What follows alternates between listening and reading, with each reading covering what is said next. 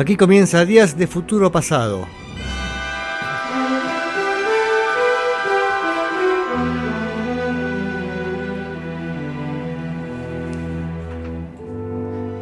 Empieza este programa pidiendo disculpas si alguien estaba enganchado escuchando a Queen, pero si me iba a saltar tardísimo si esperaba que terminara la canción. Son esas canciones largas, así que dije, lo siento, seguirá después.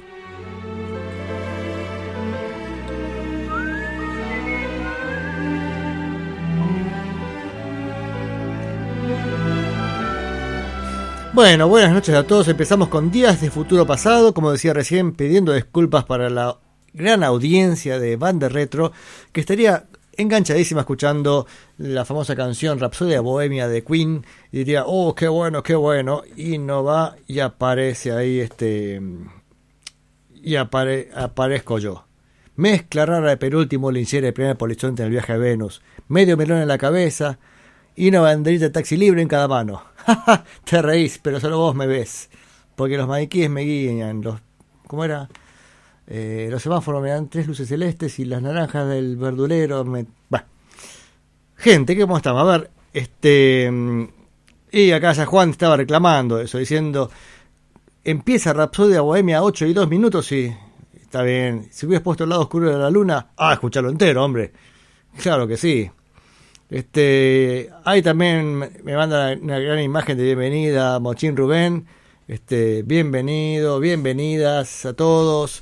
Este, empezamos con Días de Futuro Pasado. Bueno, ¿qué tenemos para el programa del día de hoy? Yo diría casi es como el programa de, la semana pasada, pero con otra música. Vino que no es un programa este que se caracterice por cambiar de un viernes a otro, ¿no? Bueno, estamos otra vez en el mismo estilo. ¿Y cómo vamos a arrancar? como en el mismo estilo. Voy a empezar a escuchar a Buddy Holly, como hacemos siempre. ¿Y qué tengo de Buddy Holly? No me digas que me cerré la ventanita, la ventanita del amor. Desde que te cerraste, la ventanita del amor se me encerró. Esa no me acuerdo bien la letra, perdón que recuerdo un poco más la letra de, de Ferrer que, que de la ventanita. Habló de Piazzolla Ferrer, ¿no?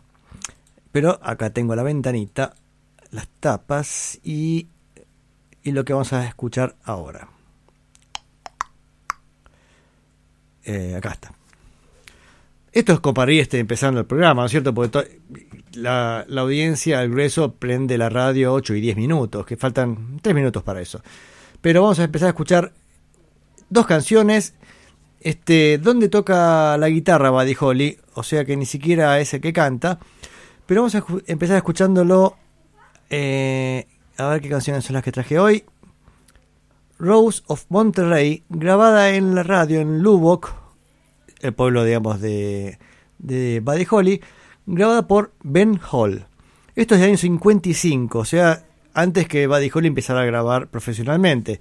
En la radio KSEL de Lubbock, Texas, em, Ben Hall parece que cantó una canción, dos canciones, y lo acompañaron Buddy Holly en guitarra, Sonny Curtis en fiddle, ese violincito para, para el mm, country, Weldon Myrick en steel guitar y Dana Hall eh, en bajo. Esa es la primera canción que vamos a escuchar. Y en después, esa es eh, Rose of Monterrey, la canción. Y la otra es One in a Million. Y One in a Million fue grabada en junio del 55 probablemente en Nesman Recording Studios, Wichita Falls, con Sonny Curtis, el cantante, Buddy Holly, guitarrista, Larry Welborn en bajo y Jerry Allison en batería. O sea, acá ya estamos con los Crickets, pero acompañándolo a Sonny Curtis, posiblemente sea una prueba a ver quién iba a andar comandando la banda. Finalmente, el que comandó la banda fue Buddy Holly, pero acá lo tenemos este a Sonny Curtis como líder, más en la línea country. Pero vamos con estas dos canciones mientras nos ponemos este, este, a tono para el programa de hoy.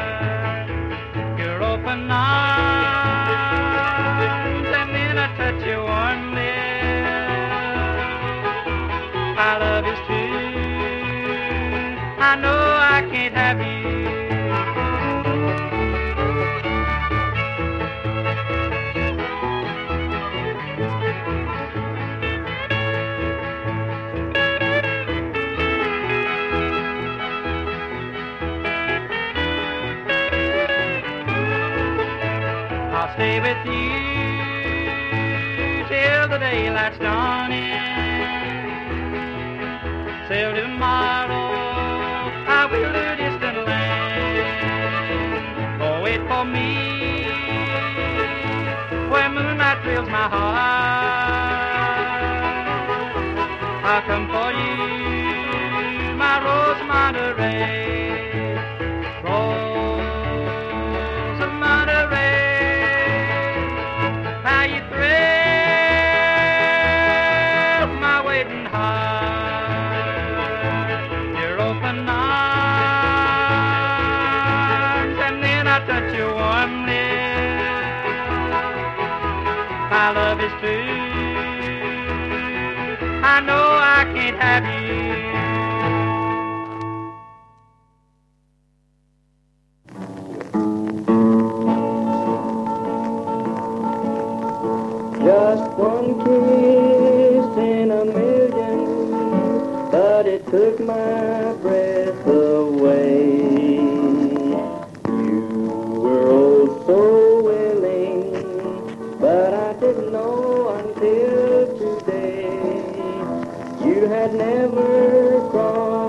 mind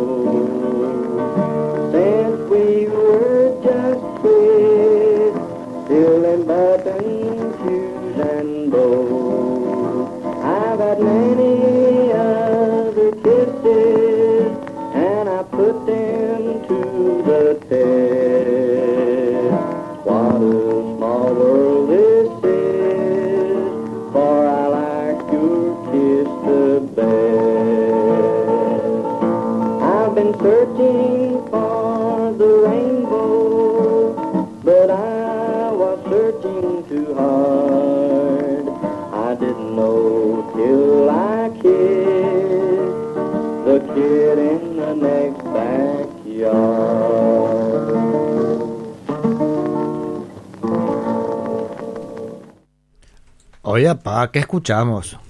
Escuchemos One in a Million y antes Rose of Monterrey. One in a Million fue cantado por Sonny Curtis. Y así, ¿no? Dijimos Sonny Curtis. Y Ben Hart, la primera canción. Bueno, acá Mochín Rubén nos manda saludos diciendo que él le gusta el country, aunque muchas veces este, es bastante criticado, al menos lógicamente hacer un género folclórico, normalmente a quienes más les gusta son los del país en cuestión.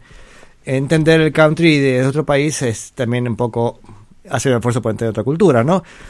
Esto es, eh, decía Sonny Curtis, este era el primer, pero el último artista, el primero era Ben Hall, y ambas tenían a Buddy Holly en la guitarra. Grabaciones del, de, del 55, o sea, acá estamos retrocediendo bastante en el tiempo. Pero, este, este, más adelante, o sea, acá nos vamos a, a saltar ya al año 95 para Buddy Holly. Uno dice, ¿pero qué podemos encontrar a Buddy Holly en el 95? Miren, yo les voy a decir quiénes, están acá. Primero, ¿dónde? Estudios Abbey Road, Londres, Inglaterra. Se hace una sobregrabación sobre una canción de Buddy Holly. ¿Y quiénes van a participar en esta sobregrabación? The Hollies. Alan Clark, Graham Nash y Tony Hicks, o sea, la formación original de los Hollies. Eh, Tony Hicks también toca la guitarra rítmica y la primera guitarra. Bobby Elliott, baterista también histórico de, de, mm, Hollies, en batería. Ian Parker en teclado, no lo conozco. Ray Styles en bajo, tampoco lo conozco. Y Alan Coates en percusión. Mucho gusto. Pero es curioso este, que hayan agarrado la- este, esta maravillosa canción de Buddy Holly, que también venimos escuchando este, repetidas veces en los últimos programas. Hacen Peggy Sue se casó.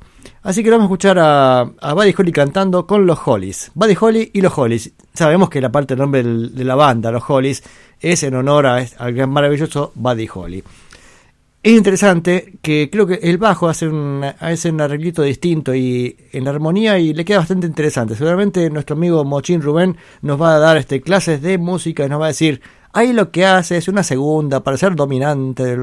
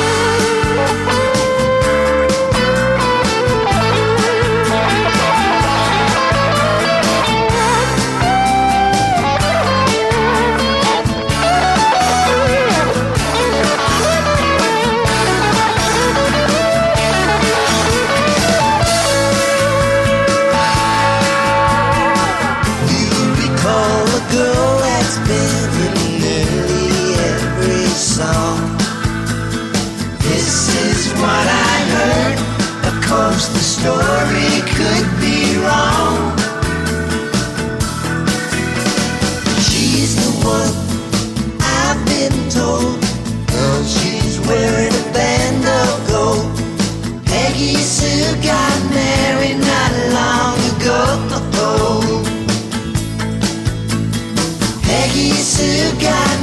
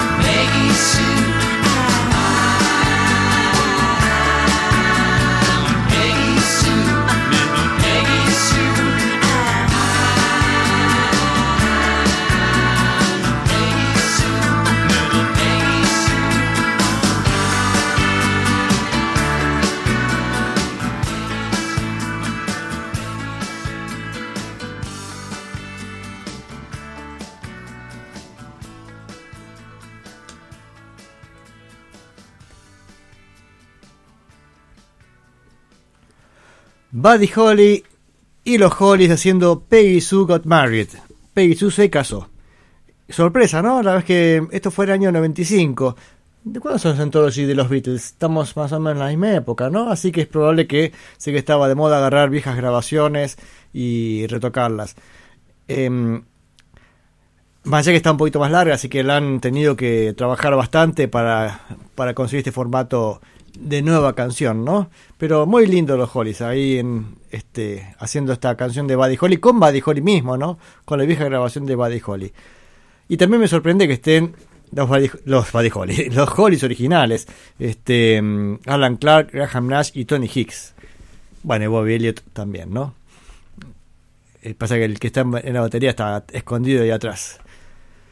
Así que así pasamos este Buddy Holly, como siempre, empezando el programa del día de hoy. Che, no veo un cacho acá, tengo la luz ahí escondida y, y no sé cómo voy a pasar a lo que, lo que viene ahora. Sí, me dice Gabriel, este, ¿qué hace Gabriel? ¿Cómo andás? 95 la Anthology. Sí, así que Studios Abbey Road estaban estaban divirtiéndose con esto de agarrar viejas grabaciones, limpiarles, sacarles este, ciertos problemitas que podían tener los originales. Más ya que esta, esta eh, tiene ese finalcito posiblemente hayan sacado de la propia Peggy Sue, que no está en la versión de Peggy Sue se casó, ese que dice Peggy Sue, Peggy Sue. Bueno, este, pero vamos a pasar a otro artista de los 50 que estamos empezando a escuchar, al menos la semana pasada lo empezamos a ver sus primeras grabaciones. Estamos hablando de Eddie Cochrane. Eddie Cochrane que había nacido en el 5 eh, perdón, 50, no, digo, el mm, 36 era que había nacido. Che, ¿dónde está? A ver. tre- 38, 38. Lo, lo hice más viejo. Parece más viejo por ese Jopo, ¿viste? Es que es del tiempo del Jopo. Bueno, este, este artista que, guitarrista, que se había juntado con, con un tal eh, Hank Cochrane y habían formado los Cochrane Brothers, aunque en realidad no eran hermanos, era simplemente el mismo, mismo apellido, dijeron, vamos, son los Cochrane Brothers. Y de ellos habíamos escuchado la semana pasada Tyrant Sleepy and- y Fool's Paradise, que era con, eh, con un teclado bastante eh, estridente, me parece a mí. Pero sigamos este, viendo qué más hizo esta gente. Otro simple que grabó mm, los Cochrane Brothers fueron este Slow y Open the Door, que ya vamos a escuchar a continuación. No hay mucho más que decir, y se va a escuchar esta, este hermoso artista Eddie Cochrane. Eddie y Hank sea, se mm, hicieron una- un dúo, digamos, básicamente del country, que bueno, cuando, cuando llegó Elvis Presley dijeron, especialmente Eddie Cochrane dijo, no, yo quiero hacer rock and roll, y eso terminó haciendo que Hank Williams terminara, Hank Williams, Hank, eh, Hank Cochrane terminara este, dedicándose más al country y Eddie Cochrane al rock and roll. Lo mismo pasó con Buddy Holly. Buddy Holly tenía, Buddy Holly tenía su dúo country hasta que llegó Elvis Presley al pueblo, a Lubbock, y dijo, quiero ser rock and roll. Acá lo mismo, este, eh, vieron a, este, lo vi- compartieron escenarios con Elvis Presley y Eddie Cochrane dijo, lo siento, hasta acá llegamos. Aún así venían tocando bastante, estuvieron un año y medio trabajando juntos y mm, grabando y tocando en un montón de bares de Estados Unidos. Bueno, em, pero al poco tiempo parece se, se juntaron con este un cantante un cantante country que todavía no, no había sido exitoso, eh, Jerry Capehart y mm, y ahí también empezó a usar este Jerry Capehart empezó a usar los Cochrane Brothers como banda de, de acompañamiento que de alguna manera va a terminar formando Eddie Cochrane va a dejar su a su viejo Cochrane brother eh, Hank para irse con Jerry Capehart y seguir carrera con él. Pero vamos a escuchar este decía el otro simple que habían grabado los Cochrane Brothers. Open the door. Este, no, perdón, slow down. O sea, calma, frenar un poquito y open the door. No es la slow down de, mm, que hacen los Beatles. La slow down que hacen los Beatles es del mismo de Dizzy Miss Lizzy, ¿no? Si me equivoco, bueno, ya lo voy ya alguien me lo va a confirmar.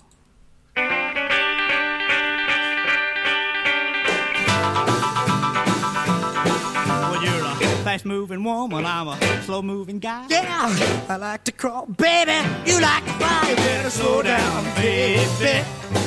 You better slow down. I gotta admit that you got a lot of cash. Yeah, but you better watch out which Cadillac you pass. You better slow down, baby. You better slow these nights, when you speed around town, You're gonna pass me, baby, and I'll turn your damper down. you better slow down, baby. You better slow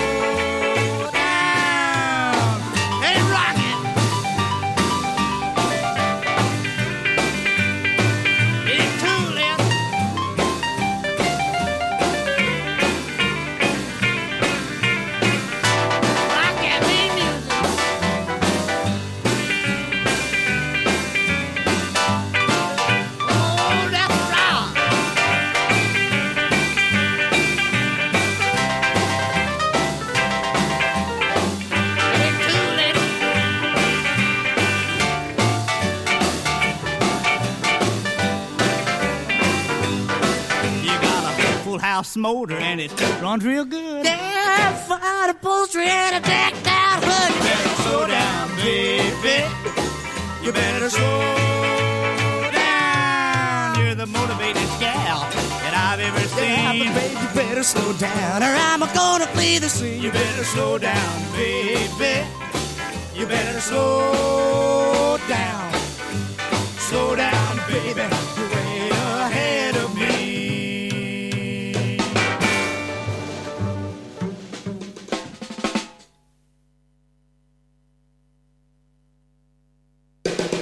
Oh, open the door. Oh, open the door. I'm just a step, step away from your heart.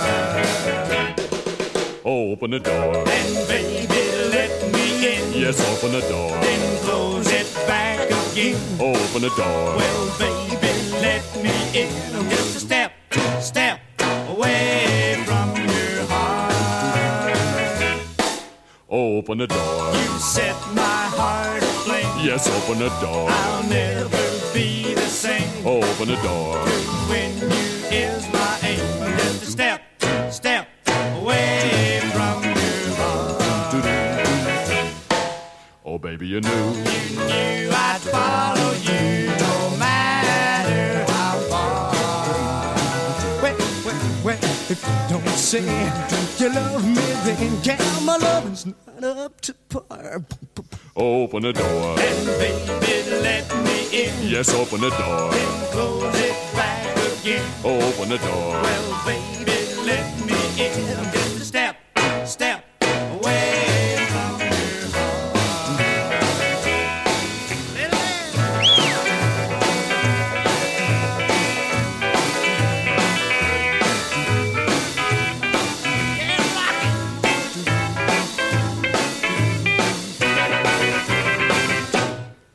Open the door. And baby, let me in. Yes, open the door. Then close it back again. Open the door. Well, baby, let me in. I'm just a step, step away from your heart. Open the door. I'm just a step, step away from your heart. Oh, won't you open up that ever loving door? Qué bien, qué bien. Eh, Open the Door y antes Slow Down por los Cochran Brothers. Y mm, Sherry Capehart había sacado un simple en el 56 con, con el siguiente nombre, Sherry Capehart featuring The Cochran Brothers. Como decía, los Cochran Brothers eran los, los cantantes de, este, de acompañamiento. Pero mm, Hank, un poco más conservador, no estaba muy atraído por el rock and roll, así que em, se mudó a Nashville y siguió su carrera como músico country, mientras que Eddie eh, tenía muchos más atributos para dedicarse al rock and roll y eso fue lo que hizo. Así que con este sacaron a ver un simple más acá que todo con Hank acá, acá. Ah, sí, acá está. Sacaron un simple más, pero ya no grabando los dos a dos voces. Sí, fíjense. La primera que vamos a escuchar es Lunch On, Lunch On, Lunch On, la lancha grande. No, Lunch, no, Latch On dice acá. Latch On. Lanchón es una cosa. Eh, Latch On, este, mm, que acá figura como Jerry Capehart. Sin embargo, el que canta es Hank Cochrane. Y el lado B es Pink Pink Peg Slacks, una especie de mm, aprovechar este la lógica, digamos, canción exitosa. Bueno, la canción exitosa ha sido la de Carl Perkins con Blues Suede Shoes. Este hace una cosa similar, pero rosas. Este y en ese sí la canta Eddie, este, Eddie Cochrane. Vamos con Latch On y Pink Peg Slacks. One, two, buckle my shoe, rock like crazy and follow through. Latch on, latch on. La la la la la la la la la la la la la latch on. Three, four, close the door. Come a little closer and a kiss me more. Latch on, latch on. La la la la la la la la la la la latch on. Five, six, pick up sticks. When I'm in your arms, then I get my kicks. A latch on. 来一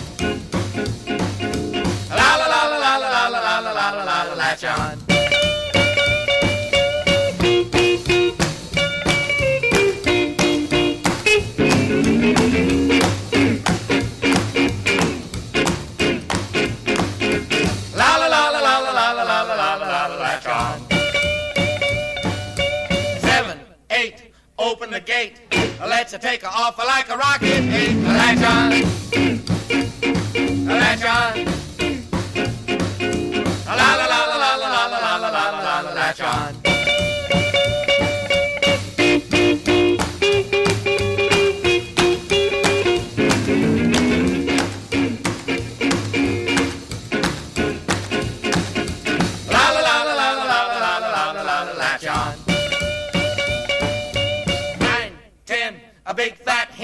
Let's start over and count again. Latch on. Latch on. La la la la la la la la la la latch on. Latch on.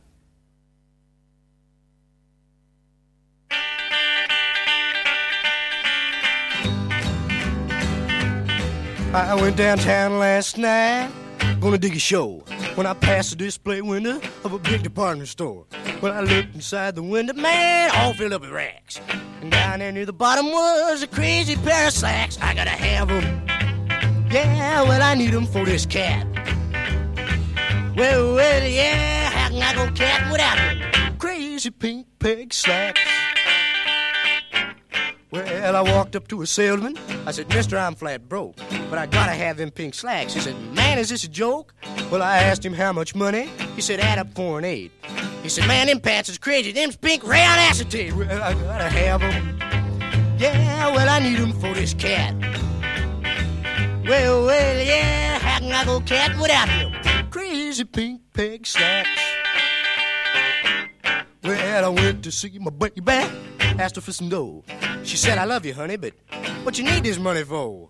Well, I told her about them peggers I'd run across downtown. Got a sawbuck from her daddy, yeah, and I turned my Ford around. I gotta have 'em.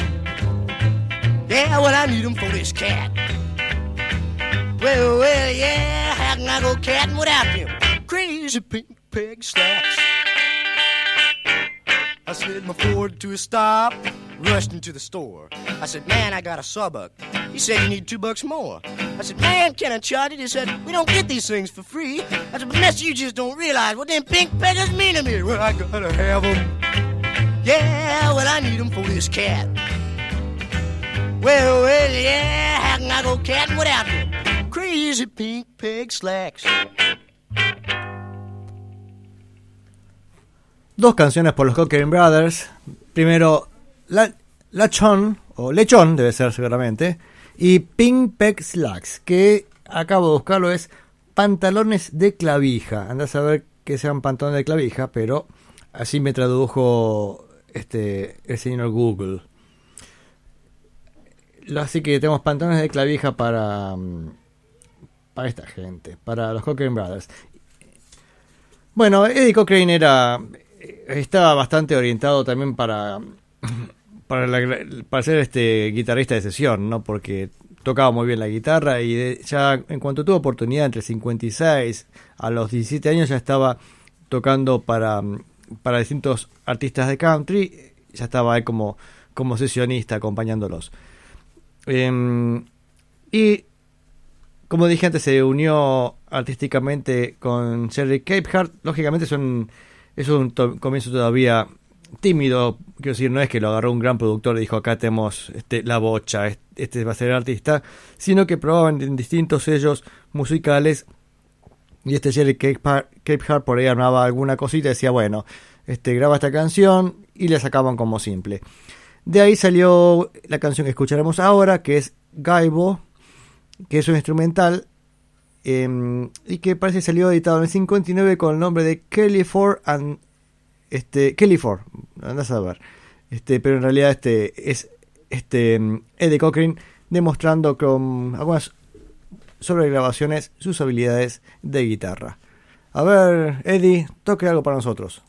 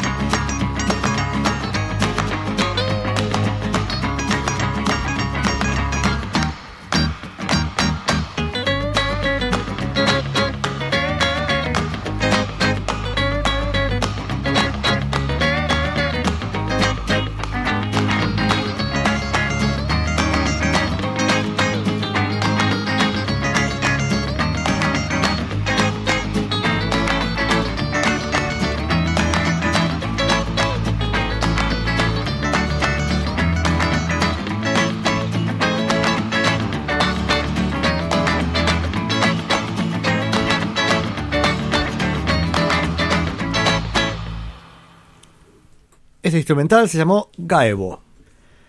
Con Eddie Cochran en guitarra, o sea, es básicamente eh, Eddie Cochran. Acá Mochin dice, qué buen trabajo de guitarra, me encanta, dice, y sí, eso es así. ¿Tenemos comentarios? Eh, no, no son los Cocaine Brothers, sino los Cochrane Brothers, sino los hermanos Cocaína era un poco, era un poco fuerte para la época, ¿no? Este, los hermanos duros. Este, muy fiestero también. Acá nos aporta Martín Carvajal desde otro espacio universal. Este, gracias Martín por estar por ahí. Hoy estuvo por acá, charlamos un ratito. Este, casi no escuchamos música, estuvimos viendo un- unas cosas de teclados. Bueno, este, Eddie Cochran. Bien, ¿en qué estamos? En Eddie Cochran. Bueno, por hoy nos despedimos de Eddie Cochran y estamos viendo los inicios de Eddie Cochran. Fíjense cómo, cómo son, cada artista tiene un- una forma distinta de empezar, ¿no? Este, digamos, por ahí no es el caso de Elvis Presley que arrancó, grabó para Sun Records y ahí nomás este, dij- dijeron, uh, che, como este pibe, y dijeron, vamos a, a, producirlo y sacar sacar sus discos exitosos. Eddie Cochran parece que pasó un, este, primero un trabajo inicial bastante importante con Cochran Brothers, algunos intentos con varios simples, hasta que después tuvo algún éxito ya co- este, con su nombre. Con Buddy Holly y pasó algo parecido también, no, no tan, no tan lento, porque ya en poco tiempo grabaron algún, alguna, algún simple y, y fue más o menos exitoso. Bien, este, mm, sigamos con un artista que, bueno, justamente que mencioné recién, Elvis Presley, que sabemos que estamos escuchando en este programa, ¿qué hizo Elvis Presley en los 60s? Ya casi la respuesta ya la tuvimos, pero igual seguimos escuchándolo porque siempre es un placer tenerlo de invitado. Sabemos que en los 50 fue terriblemente exitoso, influyó a un montón de gente y influyó a tanta gente que casualmente unos influidos fueron los Beatles y después, digamos, lo destronaron de este, del, del podio de Rey del Rock, ¿no? Título inútil, pero bueno, qué sé yo. Era el rey del rock y el rock había pasado a otra línea y Elvis quedó ahí sin saber este cómo, cómo continuar, ¿no?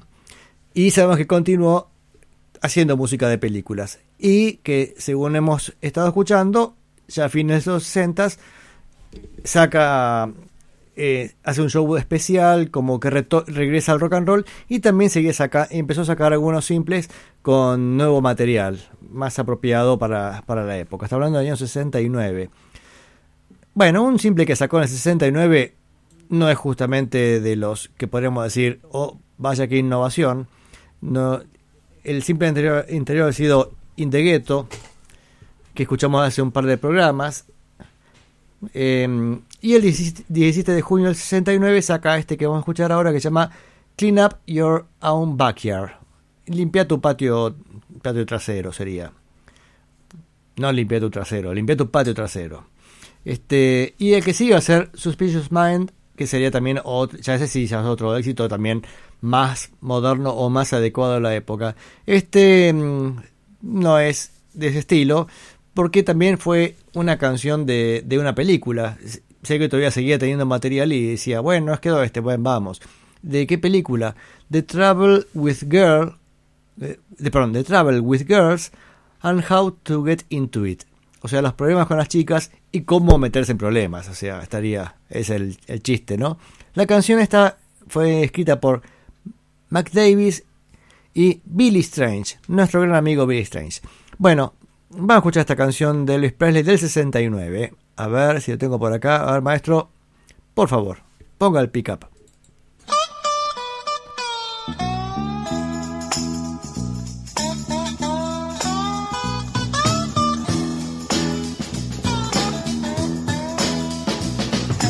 Back porch preacher preaching at me. Acting like he wrote the golden rule. Shaking his fist and speeching at me. Shouting from his soapbox like a fool. Come Sunday morning, he's lying in bed with his eyes all red from the wine in his head, wishing he was dead when he ought to be heading for a Sunday school. Clean up your own backyard. Oh, don't you hand me none of your line. Clean up your own backyard. You tend to your business, I'll tend to mine. Drugstore cowboy criticizing acting like he's better than you and me. Standing on the sidewalk supervising, telling everybody how they ought to be. Come closing time most every night, he locks up tight and out go the lights and he ducks out of sight and he cheats on his wife with his employee. Clean up your own backyard. Oh, don't you hand me none of your lies. Clean up your own backyard.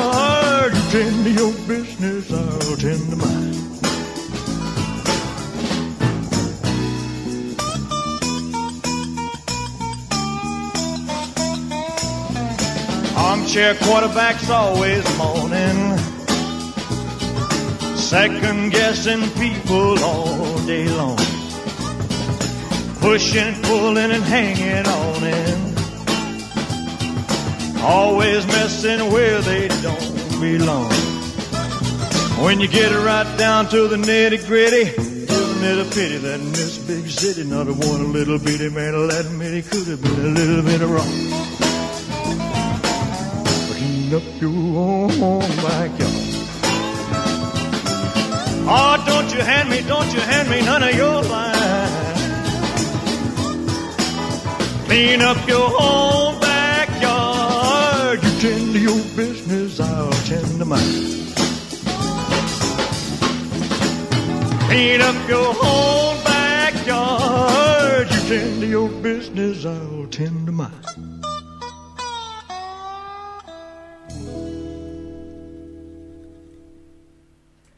Limpiate el patio trasero, les recomienda su intendente Larreta. Bueno, eso para Buenos Aires, ¿no? Este, no, eso fue Elvis Presley con Clean Up Your Own Backyard. Limpiate el patio trasero.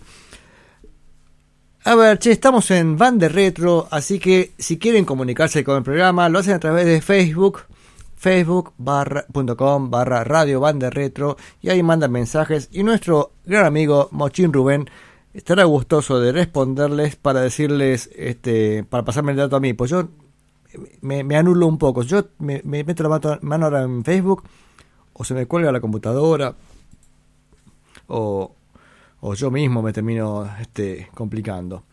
O me distraigo con otros mensajes, vieron como es Facebook. Uno se mete en Facebook y termina así en cualquier otro universo. Así que pero pueden este, mm, escribir con todo gusto y ahí y leeremos sus mensajes y saluditos este, que tanto caracterizan este programa. Bueno, a ver, ¿qué tenemos? Pasamos a otra cosa, ya siendo las 9 menos cuarto, pasadita por un minuto. Llega el momento de seguir escuchando el gran disco que empezamos la semana pasada, Cuadrofeña de los Who. Hemos escuchado la semana pasada el lado A de este gran disco, ¿no? Así que ahora será momento de escuchar el lado B. Recuerden, es un disco doble, así que vamos a estar escuchando una cara por, eh, por programa. Vamos con la primera canción, I Am One. Soy uno. Dice, acá dice I am one y entre paréntesis at least. Al menos, al menos soy uno.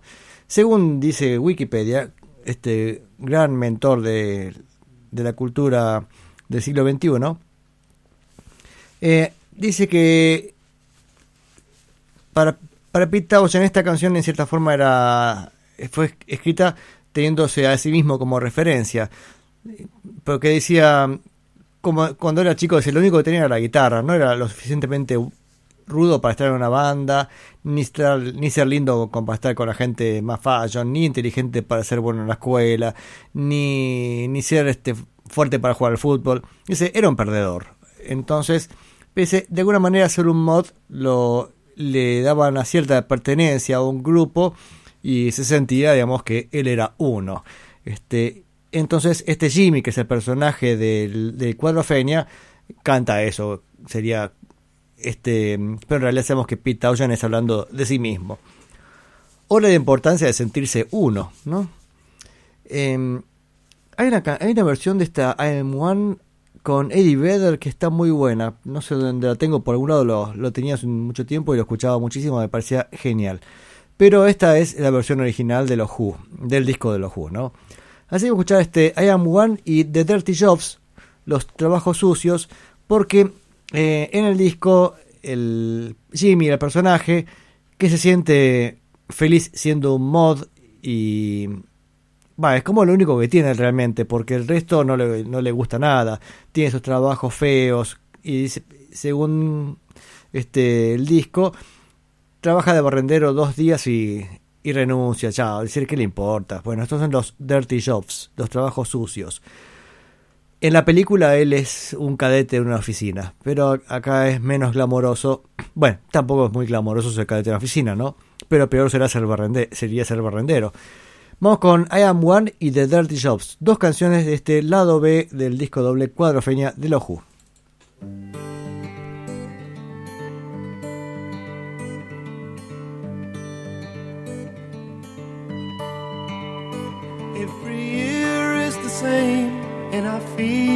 I'm a loser, no chance to win. Leaves start falling, come down is calling. Loneliness starts sinking in. But I'm one. I'm one. And I can see that this is me, and I will be. You'll all see I'm the one.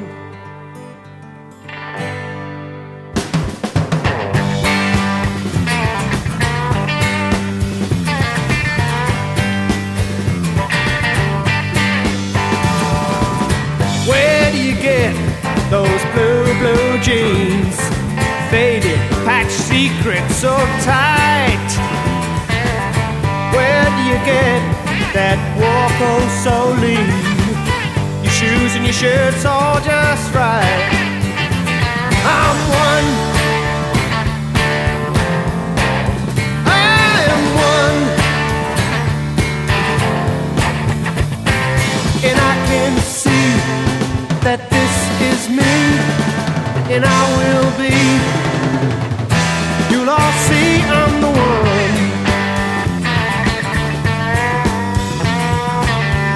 I got a Gibson without a case, but I can't get that even tanned look on my face. Ill-fitting clothes, and I blend in the crowd.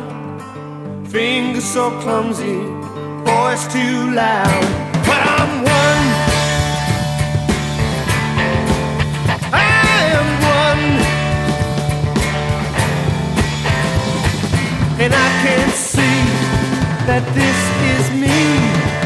And I will be. You'll all see I'm the one.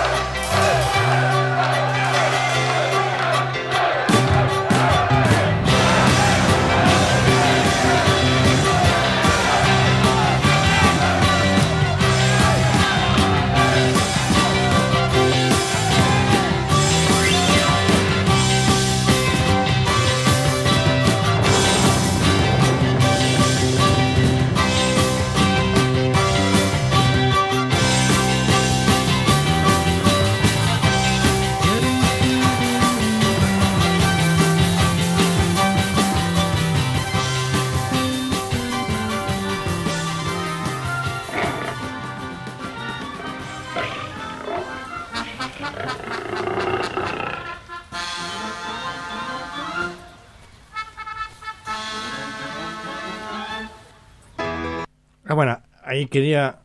Este. Tenía que cortar, pero viene enganchado con la canción Helpless Dancer que viene ahora a continuación. Bueno, estamos escuchando Cuadrofenia, eh, grabado mm, en el 72. El disco salió el 26 de octubre del 73. Y, mm, y ahí mientras miraba, la, eh, bueno, hay quien, los músicos lo sabemos que son los Who, acá no hay, no hay sesionistas, básicamente son Pete Townshend en guitarra, bajo John Whistle, Kid Moon en batería y Roger Daltrey en, cantando, ¿no? Ahí está viendo que, bueno, Whistle también suele tocar eh, la trompa y este Pete Townshend, este, las guitarras que tocan a Gretsch, también es un tema interesante, la Gretsch, así como la que tocaba este Eddie Cochrane hace un ratito, bueno, acá lo tocaba Pete Townshend en un género totalmente distinto. y toca también los teclados, el banjo y el cello. Y justamente en esa canción recién, Dirty Jobs, escuchamos al cello haciendo chen, chen, chen, chen. Qué curioso que haya tocado el cello Pete Townshend. No hay músicos adicionales salvo John Cooley que toca un... Ah, no, es, es la voz. No, eh. Y recién el piano fue tocado por Chris Tayton. Pero el resto es, son los propios Who. El teclado que usaba mm, para esta ocasión, Pete Townshend empezaba a usar el sintetizador ARP 2500, que como dije la semana pasada es un mueble enorme, no sé qué, qué cómo sería. Y fue grabado en, en los estudios Olympic de Londres y en la casa de alguno de ellos, no sé si la casa de Pete Townshend, no me acuerdo, pero parece usaron el estudio portátil de Ronnie Lane. Ronnie Lane era uno de los Small Faces. Parece que tenía un estudio portátil y sirvió para varias grabaciones. Acá estaba leyendo dónde, más usó este, este equipo. Bueno, se Eric Clapton grabó Rainbow Concert del 73, o sea, estamos hablando más o menos de la misma época. Roy- Rory Gallagher con Irish Tour 74. The Who lo usan en Cuadrofenia y en The Who by Numbers. Y Rick Wakeman lo usa con Journey to the Center of the Earth y Litsoma- Litsomania. Usa este equipo también para grabar. Después está Bad Company, Peter Frampton, algunos más. Motte Hope, Led Zeppelin, Physical Graffiti. También se graba con este equipo.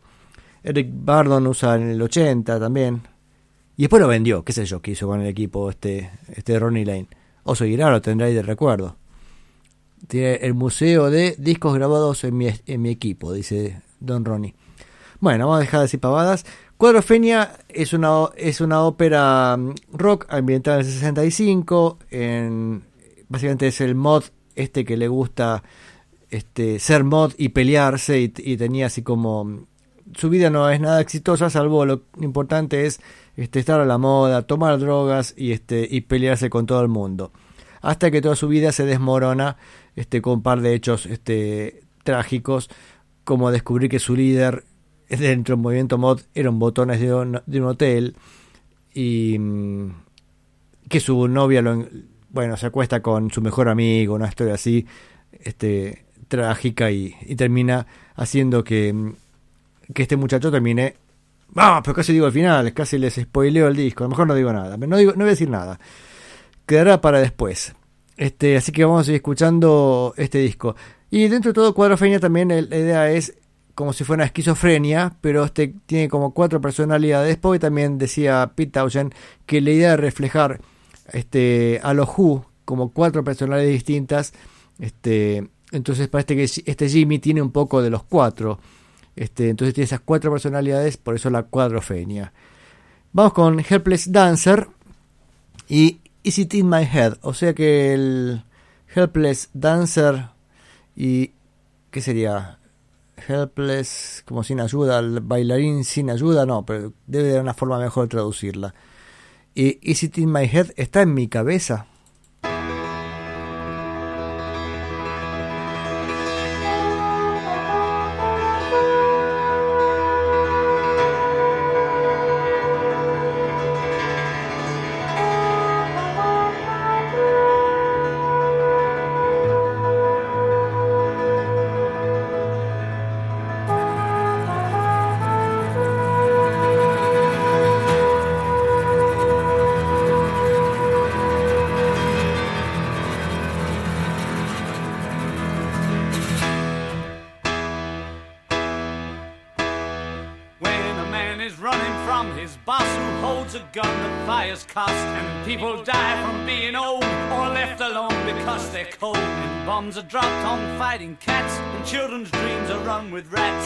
complain, you disappear, just like the lesbians and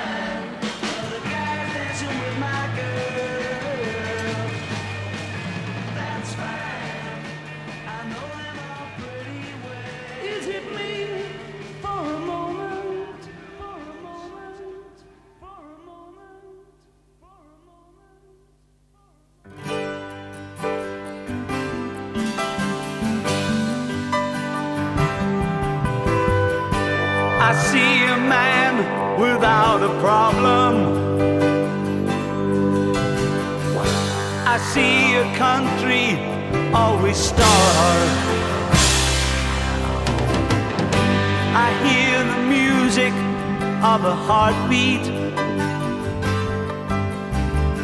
I walk and the people turn and laugh.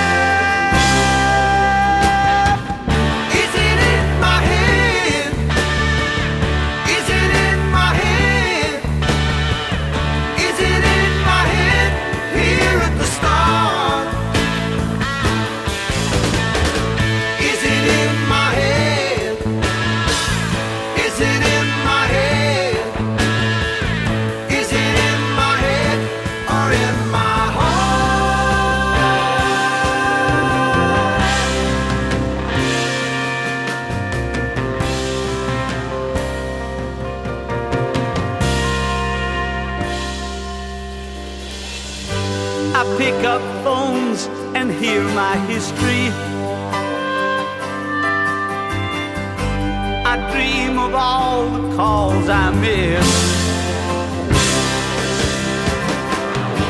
I try to number those who love me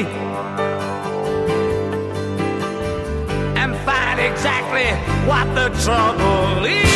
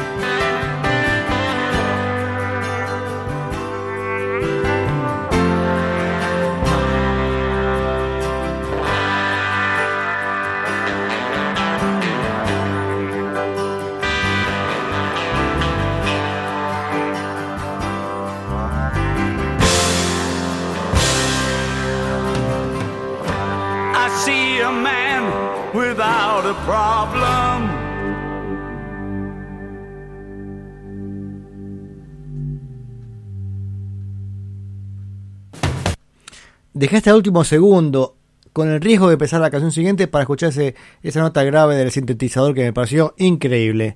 Precioso el sonido del sintetizador que utilizaba acá Pete Townshend.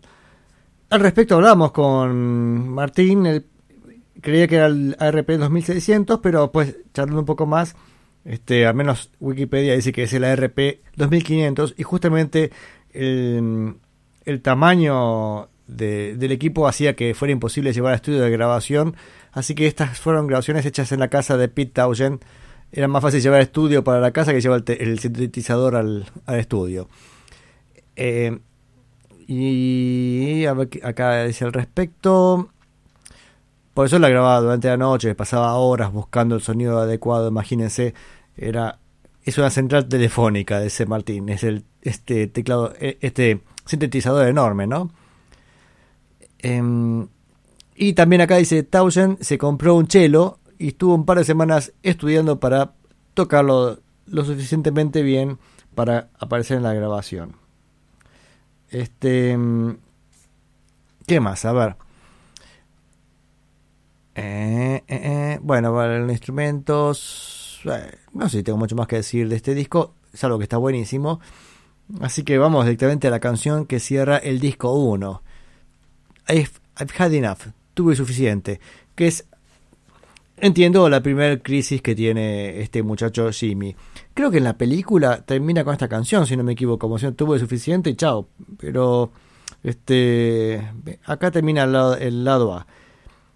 La película es del 79, si no me equivoco. Eh, está buena. Si alguien, si alguien no la vio, véala. Está buena. Véala, véala.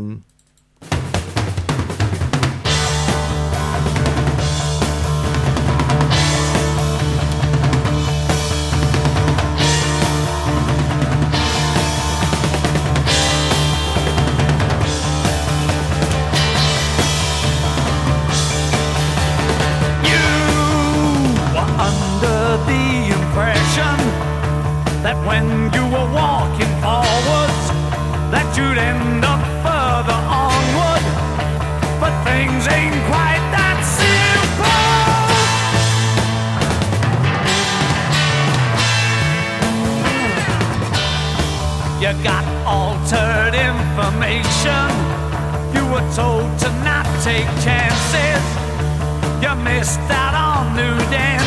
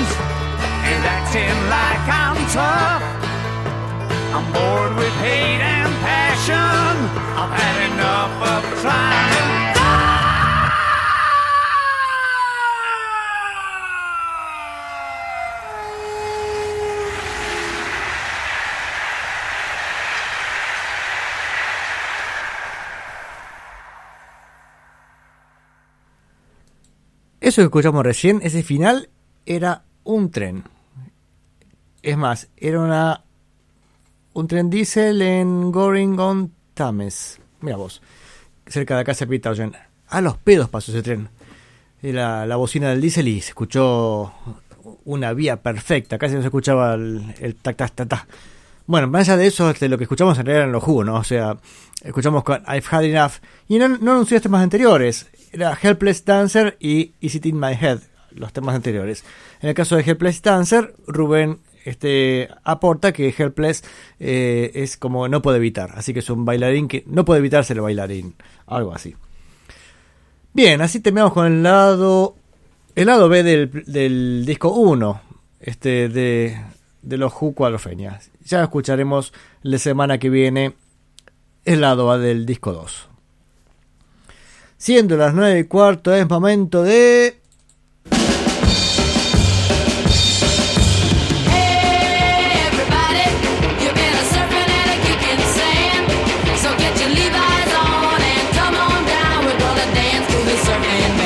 ¿Cómo me gusta esta cortina?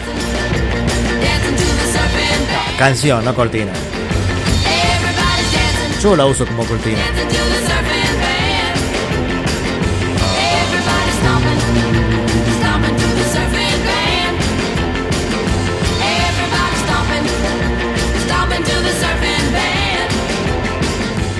A ver, ¿cómo sigue? A ver, pues siempre escucho por esa parte de la canción, ¿no?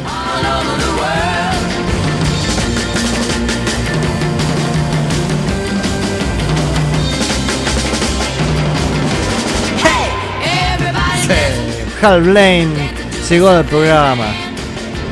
¿Qué tal, Hal? A ver, ¿cómo sigue? Bueno, ese sigue. Salté, no sé por qué, ¿no? Bien, acá estamos. A ver. Eh, ¿Faltó algo decir el- del anterior? No, ya está. Vamos a pasar al momento Hal Blaine del programa. La semana pasada estuvimos escuchando a, los Beach Boys con Hal Blaine y nos quedó pendiente, pues se había hecho un poco largo. Dijimos, bueno, seguiremos hoy. Esperen que acerco mi velador o mi, mi lámpara este, hacia mí para poder ver las letras del libro de Hal Blaine. Sí, sí, sí, sí, sí. ¿Y en qué andábamos? A ver, este. mm, Hasta ahora lo hemos visto a, a Hal Blaine hablar de los Beach Boys. Ahí. Este. Sorprendido por esta banda que cada vez tenía más. eh, más peso y, y, y estaban haciendo una cosa realmente nueva. Al menos ahí explicaba Hal Blaine la semana pasada, para el que no lo escuchó, que al comienzo no le parecía nada sorprendente. Él ya estaba en otros productos de música surf y, y andaban re bien. Y es y este le pareció como que, era un poco, bueno, estaba imitando a, sus ídolos, como es lógico, todo artista empieza tratando de ser su ídolo. Y dice que, que equivocado estaba. Después se dio cuenta que ha- había genialidad en la banda, ¿no? Y especialmente con la época de Pet Sounds, que además rompió un poquito con el modelo que se venía escuchando. Y también acá, lo último que leímos de, de este libro, eh, dice, bueno, que se sentía bien de haber sido parte de su música. Dice mm, que algunos viejos músicos que habían dudado del rock and roll decían pensé que era una cosa estúpida todo así pero no tenía idea porque no tenía idea justamente de lo que se podía llegar a alcanzar y eso que podía llegar a alcanzar era el producto de la mente brillante de Brian Wilson y una banda magnífica como los Beach Boys acá sigue mm, Hal Blaine dice que un eh, un este manager este mm, que estaba hablando con Brian Wilson acerca del, de un montón de plata, de las compañías, de, de la publicación y todo eso. Y dice, mm, este, y Brian no quería saber nada. Brian quería hablar, Brian quería hacer música, no quería estar pensando en todas estas pavadas, este, así como, como dinero. Dice, ah, sí, dice, callate, dice que, este, haz lo que quieras, pero dejarnos solos. Así que el, el hombre escribió un, un cheque por medio millón de dólares y Brian lo, film, lo, lo, lo firmó. Y dice, bueno, sí, toma, sí, no sé para qué, este, pero dice que sus ojos y oídos estaban en, los el estudio, no quería estar pensando eh, en estas cosas mundanas como el dinero. Brian estaba para otra cosa, estaba para la música. Dice, eh, Brian le gustaba llamarme y, dice, y, y nos podíamos escuchar los, los playbacks. Em, quería saber si el, si el track estaba bien, este, en, en tempo, si era firme. Dice, también Phil Spector me llamaba para eso muchas veces. Dice, dice Hal Blaine, era mm, un pedido habitual de los productores porque las pistas básicas son la, eh, la base sobre la cual se construye todo el resto. Si no está bien hecho, mm, estamos en problemas, ¿no? Entonces, em, Así que lo, era habitual que se juntaran a escuchar la, la pista básica a ver si estaba saliendo todo como correspondía. Eh, las, las sesiones para Pet Sounds fueron realmente entretenidas y mm, era una gran y larga fiesta en eh, Estudio 2 en Western Recorders. Western Recorders, que dicho sea de paso, estuve estudiando un poquito sobre estudios de grabación, tenían un sonido muy bueno. Yo muchas veces les hablé de Bones Howe, que era un ingeniero de sonido de justamente de este de Western Recorders. Porque otro lugar donde solían grabar era Gold Star Studio, que ahí grababan más con Phil Spector y no encontré grabaciones tan claritas como en Western Recorders. En Gold Star Studio tenía característico los la cámara de eco. De hecho, eh, Phil Spector abusaba de la cámara de eco de Gold Star Studio. Y los Beach Boys también grabaron algunas canciones de Pet Sounds eh, ahí. O a veces solían grabar las voces en Gold Star Studio y, pre- y preferían grabar la música en Western Recorders. Em, ahí dice que había, había suficiente lugar para todos, para los amigos y parejas. Bueno, muchos iban ahí a la grabación que era como una gran fiesta. La gente estaba cantando, aplaudiendo. eh, y, se- y muchas veces las, las grabaciones que este, trataban de capturar la espontaneidad. Espontaneidad que, como dijimos, no sé cómo podían capturar algo si, si este Brian Wilson estaba eh, en cada detalle, ¿no? Eh, las, grabaciones no eran exactamente a freeform, dice, no era algo, libre, porque todo tenía un, concepto bastante organizado. Pero había lugar para alguna sorpresa. Después de que Brian se casó con Marilyn, se eh, mudaron a Bellagio House en Bel Air. Todo parecía grandioso. Brian em, inmediatamente pintó la casa de púrpura y, y bueno, la comunidad musical fue hacia allá, ¿no? Debo hacer- debo hacer- bueno, no importa, que no fue en cambio de color. Bueno, no sé si importa el color de la casa de Brian, pero mm, acá habla de la pintura de la casa. Bueno, and- a ver, under, and we are not talking about a small A-frame house. Bueno, a ver, hablamos de arquitectura. Eh, la, siguiente podría parecía ser lógica. Eh, Brian em, eh, su estudio en la casa, como suele pasar con mucha gente, ¿no? Em, gastó una fortuna, teniendo todo en condiciones. Dice, creo que fue en el 67. em, así que bueno, a ver, acá está empezando de hablar las cosas cuando empezaron a, a empezar, empezaron a fallar dentro de la vida de Brian. Empezaron a grabar, decía, en la, en la casa de Bel Air de Brian con su esposa este, Marilyn. Pero sabemos que Brian Wilson empezó a tener problemas grandes en este momento. Él tenía una, un desorden psicológico y este, agravado esto al consumo de drogas, terminó siendo este, un momento caótico. Pero antes de, llegar a este momento caótico, vamos a escuchar un poco de Brian, de los Beach Boys, cuando estaban un poco más lúcidos, este, y dos años antes. Vamos a escuchar dos canciones del 65. I Get Around con Hal Blaine en batería y Help Me Ronda con Hal Blaine en batería. Digo esto porque Help Me Ronda hay dos versiones, la del disco y la del simple. La del simple es con Hal Blaine y Carol Kay en bajo, que es fundamental. Uno escuchar Help Me Ronda del disco y la del y la del simple y ahí el toque de Carol Kay en bajo es increíble, que hace tum tum tum, hace un acento que es una maravilla. El disco es un poco más más chato, tiene menos de esta eh, fluidez propia de una genia como es Carol Kay en bajo. Pero bueno, estamos hablando de, de Hal Blaine, pero Carol Kay también se merece nuestro reconocimiento. Vamos con I Get Around y Help Me Ronda. Round,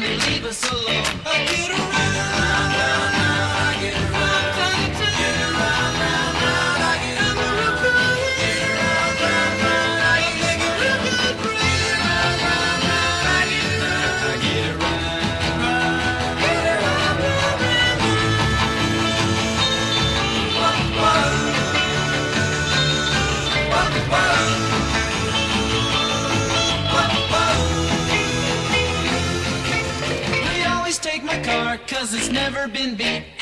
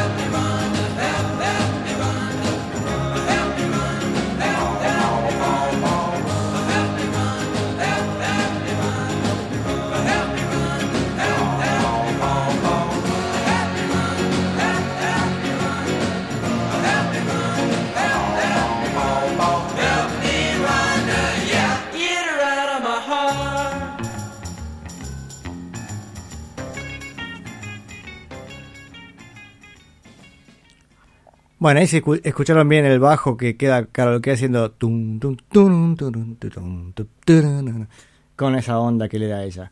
Eh, Ronda infinitamente mejor esta versión. Sí, la versión del disco, ahí dice Gabriel, este, la versión del disco es bastante más, más chata y acá se dan cuenta cuando tuvo estos músicos, como le sacó jugo Brian Wilson, ¿no? También Rubén comentó alguna cosita, este ah, preguntaba si la versión del simple o no. Bueno, sí, esa fue la versión del simple. Bueno, sigamos leyendo del libro de Hal Blaine, cómo grababa con, con Brian Wilson. Este, estamos viendo este momento complicado para Brian grabando en la casa de en su casa em, lo que iba a ser el disco Smile por si este alguno no lo sabe el disco Smile fue un intento fallido que venía después de Pet Sounds este que es un es una gran obra. A mí creo que me gusta más Smile que Pet Sounds perdón por el el sacrilegio por haber dicho eso pero es genial este Smile, Smile que no salió hasta el año 2003 o 2004 creo que salió finalmente 2004 este en una versión totalmente nueva no pero acá hubo un montón de grabaciones que nunca prosperaron en parte por lo que voy a leer ahora este de este libro de de Hal Blaine. Dice bueno entrábamos a Bel Air a través de esos grandes portones de hierro este en su nuevo estudio no que habían tapado la chimenea para que no se escapara el sonido el, el, el salón de control estaba arriba, este, donde estaban este, el ingeniero, bueno, para grabar todo. Pero todavía una especie de alienating environment, o sea, un entorno medio alocado. Y medio- era medio extraño ese Brian desa- desaparecía de la escena, eh, este, ¿dónde, estaba? Nadie sabía.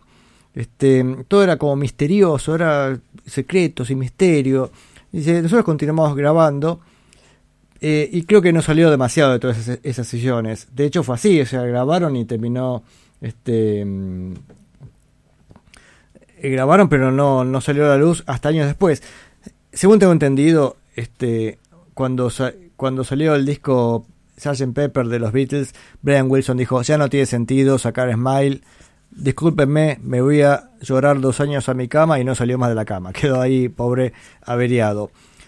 Para mí hubiera sido un discazo igual, no hacía falta competirle a los Beatles, cada, cada uno lo suyo, pero para la psiquis un poco endeble de Brian Wilson lo había dejado bastante mal. También la banda me parece que no lo acompañó demasiado, especialmente Mike Love, que estaba con la idea de que los Beach Boys tenían que seguir siendo la banda surf, y los Beach Boys estaban con otra idea. Ahora vamos a escuchar una canción de, de estas sesiones de Smile. Dice, sigamos con el libro de, de Hal. Dice, con cada día que pasaba, Brian estaba cada vez con mayores problemas mentales. Eh, problemas que nosotros no sabíamos. Dice, pero pronto se empezaron a dar cuenta, ¿no? Entró en meditación y, y no sé qué más. Dice, eh, acá tanto lo veíamos que parecía en pijamas y no, y no reconocía a nadie. Nosotros nos ganábamos este, la plata, este, acá no entiendo, he gained- no, no importa esta frase porque no la puedo traducir bien. Dice, su pelo estaba sobre los hombros este, y tenía aspecto de hombre mayor. Em, el estado mental ya era notoriamente estaba notoriamente averiado y se nos recordaba a a pasar en alguna película Man Mountain Dean que no sé cuál será dice era triste para todos nosotros verlo así este mm, muchos años después eh, tuve la llamada de Terry Melcher em, que era el productor Terry Melcher era el productor hijo de Doris Day. Dice iba a hacer una grabación en los estudios RCA con Brian este, y quería el viejo equipo con nosotros. Eh, era algo más terapéutico que creativo. Eh, sí, dijimos que sí, por supuesto. Este, a ver cómo iba a estar este, cómo iba a reaccionar Brian. Cuando llegó Brian, este, estaba más pesado de, que de costumbre, estaba más gordo y tenía el pelo más largo. Actuaba extraño y, y estaba todo el tiempo sacudiendo su cabeza como un tic nervioso que lo hubiera, se hubiera adueñado de él. Entró al estudio, fue al piano y empezó a tocar eh, Good Vibrations. Y, y me miraba y medio que murmuraba diciendo, eh, ¿conoces esta canción? A ver, ¿conoces esta canción? Sí, lógicamente, la ca- esa canción había tocado a Hal Blaine, así que lógicamente la conocía, pero esto de Brian estaba tan alterado que no, que no, no se ubicaba este, en dónde estaba. Entonces, y dice, dice Hal Blaine, dice, yo casi lloré, dice, eh, traté de mantener la compostura y decir, sí, sí, seguro, Brian, es una de mis favoritas. Y, mm, y se quedó mirando alrededor de la habitación a otra gente. Todos eran viejos amigos, pero él estaba mm, como si estuviera ent- entre extraños. Estuvo unos minutos y después se fue. Estábamos todos sin, sin palabras. Brian estaba en, en su punto más bajo. Bueno, eso vam- vamos a escuchar, ya que estamos, dos canciones. Una de las sesiones de este trunco proyecto Smile, la canción Child is the Father of the Man. A ver, yo tenía acá cuál era la formación. Si yo tengo mano lo leo, si no lo paso para después. Em, ah, sí, acá está. Is the Father of the Man. A ver si me carga el teléfono. Personnel. Hal Blaine en batería y pandereta sobre grabado. Jimmy Bond o James Bond con trabajo. Que además lo toca con arco en un momento. Frank Capp en vibráfono. Carol Kay, Fender Bass. Bill Pittman, eh, guitarra líder y guitarra barítono. Brian Wilson en piano. Carl Wilson, castañuelas. Grabado el 7 de octubre del 66. Eh, Así que era un poco antes de lo que quería Hal. Vamos con Child is the Father of the Man. Y después Good Vibrations, otro clásico también con Hal Blaine en batería. Esta que les decía que, que Brian le preguntaba, ¿la conoces?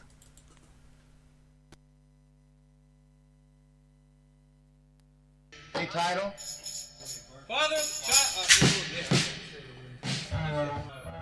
Father or child? Take one. I think it's child is father. Father. Take one. You said father's child. I'm sorry, child is father. You said childless, you told me. I said father. He said father is childless of the man. That's why I couldn't. Dad, leave me alone. Hey, Chuck, how many tracks are you using for this? Three. No, no, don't do that. Oh, what? Tell me. Use two. Everything is together except the two basses. Right, that's the best way to do it. This may not be in balance, but let's go ahead. Just like a part one we're doing now. Okay, childless father, part one. Here we go. Come on, let's go.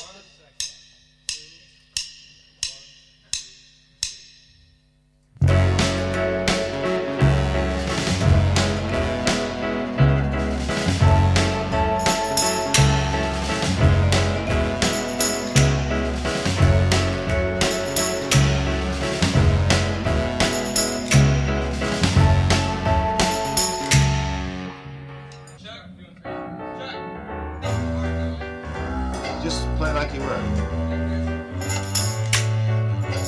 Actually, this should be a little harder.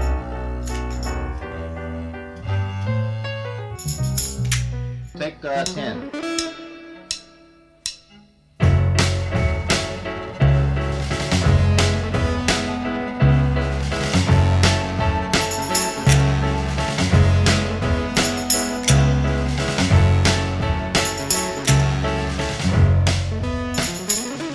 What about it, Chuck? Let's do one more. Are we gonna The bass, the drums are fine now. I got them up to where we need them, just right. All right, a little bit faster, and we're gonna do it. Here we go. Where's the rest of the Skitch Henderson Orchestra? There we go. Hey, now listen. After I'm gonna tell you how we're gonna do this course now. Jimmy, this is for basses. This is everybody's word. In fact, it's not like that.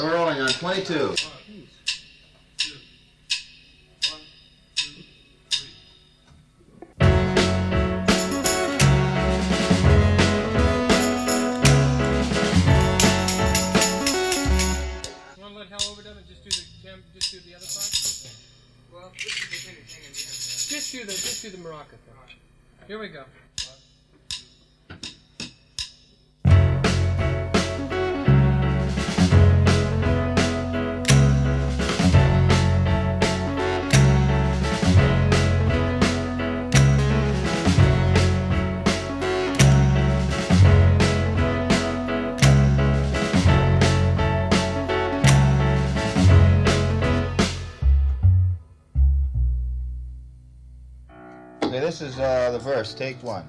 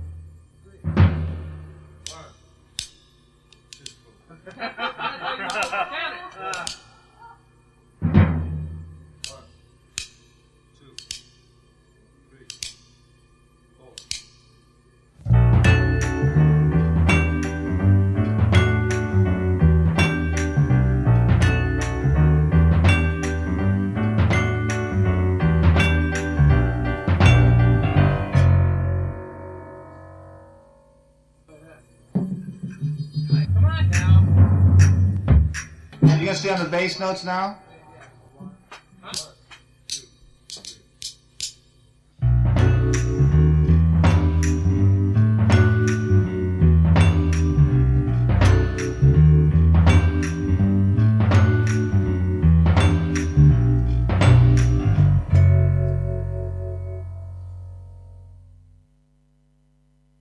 I, I love the colorful clothes she wears and the sunlight plays upon her hair. I hear the sound of a gentle word on the wind that lifts her perfume through the air. I'm picking up good vibrations.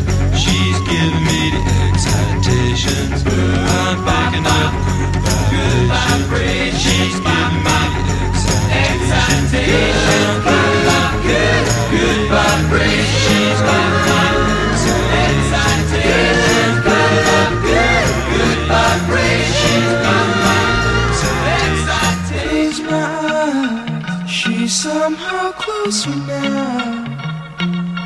Softly smile, I know she must be kind.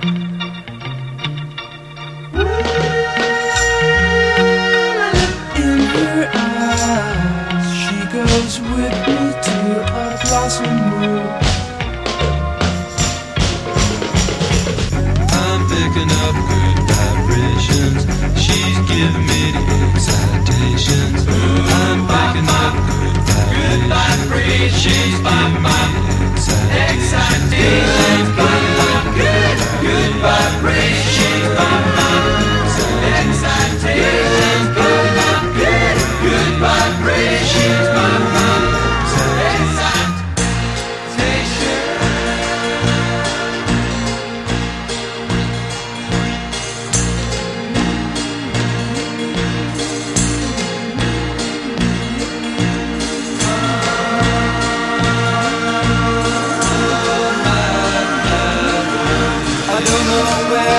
sends me there.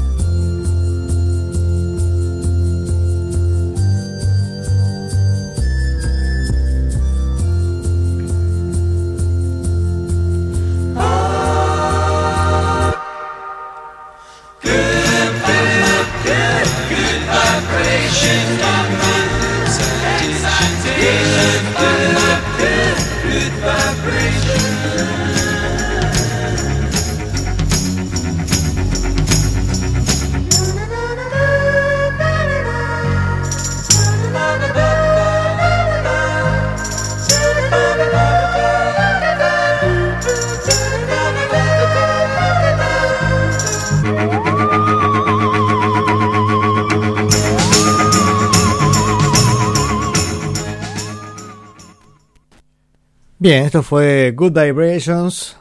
eh, y antes, Child is the Father of the Man. Me olvidé decirles que es una versión sin terminar. En realidad es la versión 1 de la canción. Suena lindo el bajo, dice Juan. Gracias, Juan. Yo no lo grabé, fue Carol Kay. Este, eh, recién en la canción Good, Good Vibrations. Y estábamos en este libro de Hal Blaine contando su experiencia con Brian Wilson. Y acá, para terminar, dice que en el 82 tuvo una llamada de Chuck Pritz. Dice, Brian quiere grabar. Dice, y entramos nuevamente al estudio, a Western Studio número 1, esperando lo peor. Claro, después de la experiencia que les venía contando, eh, la verdad es que no esperaba demasiado. Pero Brian entró bien, este, le dio la mano a, a toda la vieja este, Wrecking Crew, Wrecking Crew es la forma que se hacían llamar ellos, en la pandilla de demolición. Dice, y, y nos dimos cuenta que estábamos presenciando un milagro. Había, había perdido eh, este peso y estaba, estaba bien, dice, como, como antes. Le dio los acordes a cada uno y empezamos a trabajar. Mm. Em, cada tanto paraba para dar indicaciones. em, prácticamente tenía ese lágrimas en los ojos. Dice, porque estábamos muy felices. El viejo Brian Wilson estaba de vuelta. Hicimos tres sesiones y era como, como los viejos tiempos. Acá el libro, bueno, este Hal en este libro es benigno con todos, todos son maravillosos, bueno, qué sé yo. Salvo John Phillips, que, que lo ataca un poquito, se ve que tuvo alguna pica personal, pero este, con todo el mundo habla, ah, qué maravilla, qué maravilla. Yo igual he visto algún reportaje a, Hal Blaine que cuenta una experiencia que yo entiendo que debe ser esta última, eh, en 82, o tal vez sea otra, tendré que, tendré que buscar ese video, donde dice que el- también lo llaman Brian Wilson a grabar, eh, y graba, pero tenía no sé qué productor al lado, eh, que, que realmente lo estaba manejando a, a Brian, o sea, parece que grabaron, quedaron contentos con su trabajo, y, y cuando se fueron, no sé, dice, ah, le, le dice, che, Brian, ¿qué te parece? Mira, Brian le dice a Hal, dice, ¿qué te, qué te pareció? Dice, perfecto, déjalo así, ahí, ahí está bien la sesión rítmica, todo eso. Y después, dice, cuando me di vuelta, dice, le, le agregaron 200 capas de, de percusiones que no, no aportaban nada a la canción. No sé si, si insisto, no sé si es la misma sesión esta o no. Eh, pero así nos despedimos de Brian Wilson y los Beach Boys por un, por un tiempito. Sabemos que este programa siempre vuelven, así que. eh, y además, ni siquiera se van del todo porque nos falta una canción más. La canción en cuestión es la que estamos escuchando todos los programas, ya desde hace tres programas, creo, ¿no? Estamos escuchando la canción que abre Pet Sounds, Wouldn't It Be Nice? ¿No sería hermoso? Y ahora vamos a escuchar una vez más esa canción, pero todavía vamos a escucharla sin la voz principal. Ya escuchamos la semana pasada la base, o sea, los instrumentos. Ahora es la base, pero con los coros.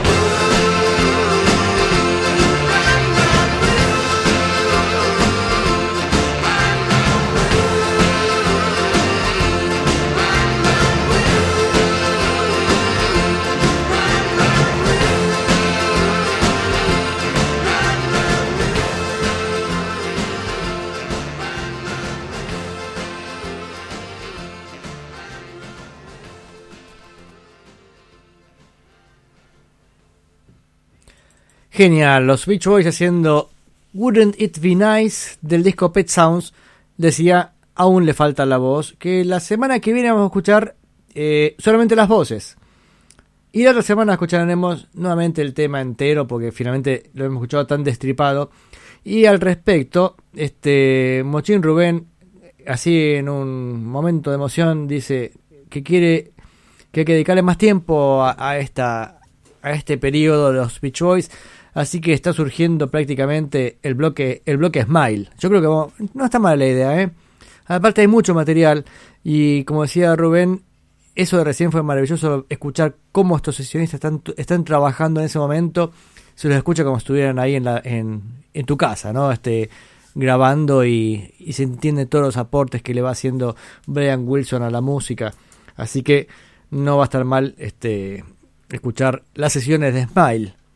Y después podríamos escuchar este, el Smile terminado, el de Brian Wilson, aunque también hubo una versión de los Beach Boys.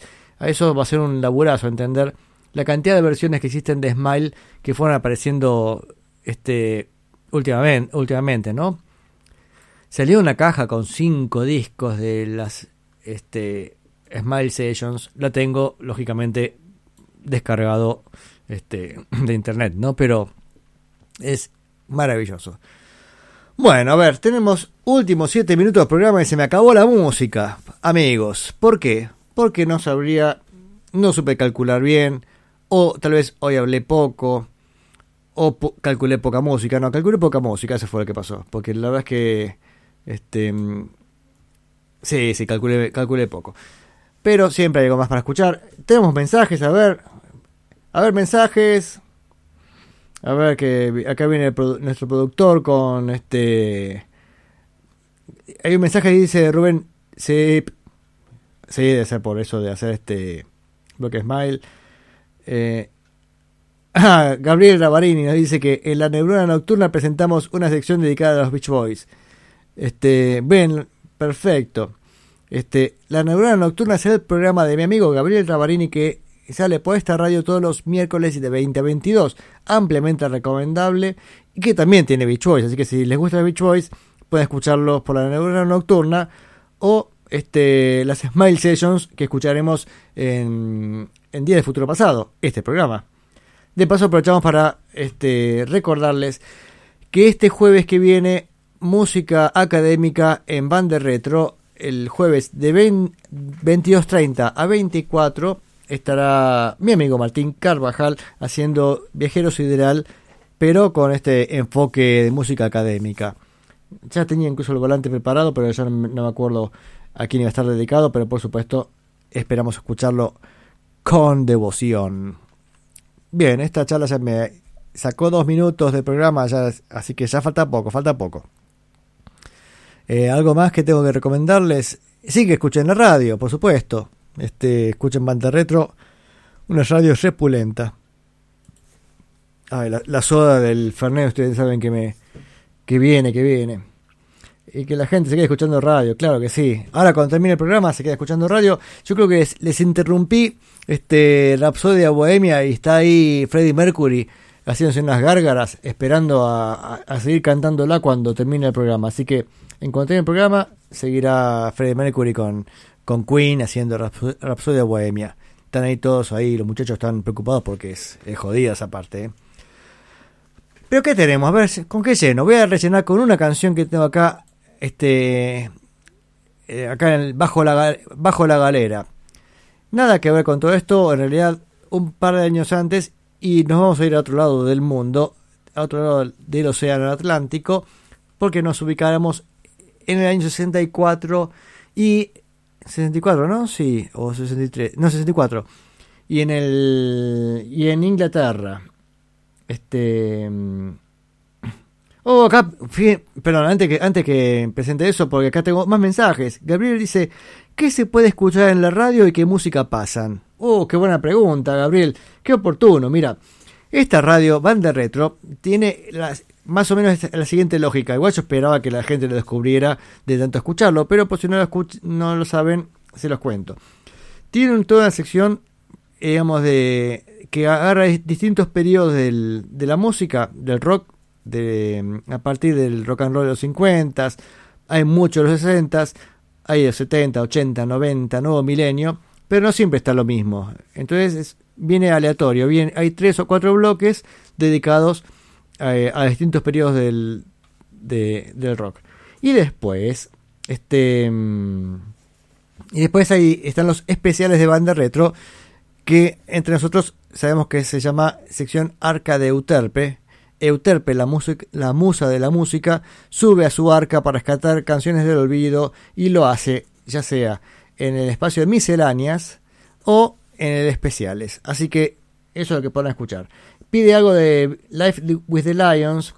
Eh, sí, buena idea, pero Life with the Lions, este, mm, a ver, y tenemos la canción más corta, es Dos Minutos de Silencio, que sería justo, mira, dos minutos de silencio y, y termina el programa, pero no sé si da para eso. Este, mm, este, así que vamos a pasar algo del mismo autor de Life with the Lions, de John Lennon, con la canción Not a Second Time. ¿Por qué quiero escuchar esta canción? Por dos motivos. Uno es, ya en otros programas hemos estado hablando del trabajo de, de sobregrabar la voz líder al unísono para tener un efecto así como que llena más la, la voz, ¿no? Acá se nota perfectamente, especialmente al final, cuando, cuando ya el, la canción termina, eh, Lennon tiene más libertad para hacer algunas cositas distintas, entonces ahí no se acuerda exactamente qué hizo la toma anterior y se nota ahí un pequeño desfasaje. Si no, el resto es perfecto, las dos tomas son exactamente idénticas y suena este magnífico, por supuesto. Pero lo otro interesante de Not a Second Time es que mm, es que suena medio este primero me arranca medio cruzado la canción. No sé por qué eh, tal vez lo que decía antes Hal Blaine de tomarse el trabajo de de escuchar y decir, che, esto no estuvo bien, vamos a de vuelta, no se hizo en este caso. Este, posiblemente por, bueno, al apuro estarían, este, estarían grabando. Aparte, esto, esto es el segundo disco de los Beatles, así que corrijo, es año 63. El disco salió el 22 de noviembre del 63. Supongo yo que en, en todo el apuro quedó así. Entonces, cuando arranca la canción, hay medio un cruce entre las guitarras y el, y el bajo y qué sé yo, pero después se acomoda. Pero que yo quería este, también destacar es el trabajo de George Martin tocando el, piano. Parece que estuviera como el maestro de escuela diciéndole el tempo va acá y el, piano hace, hace junto con el bajo, marca la nota y va a tempo. Pero mm, este, es, esto es también lo grandioso de George Martin, ¿no? Cuando la canción tiene que despegar por su, por su cuenta, él se queda en silencio. Cuando dice ahí el piano no tiene participación, sabe que los Beatles son magníficos y no hacía falta meterse encima. Pero cuando hacía falta ordenar un poco, especialmente este, este cuestión de, de tempos, se mete y dice, acaba el tempo muchachos. Así que muchachos, a ver si lo tocan a tempo. No, es... Eso por poner play. No, esos fueron los Beach Boys, que le encanta interrumpir a los Beatles. You know you made me cry. I see no use in wondering why I for you. And now you've changed your mind. I see no reason to change mine. I cried. It's through.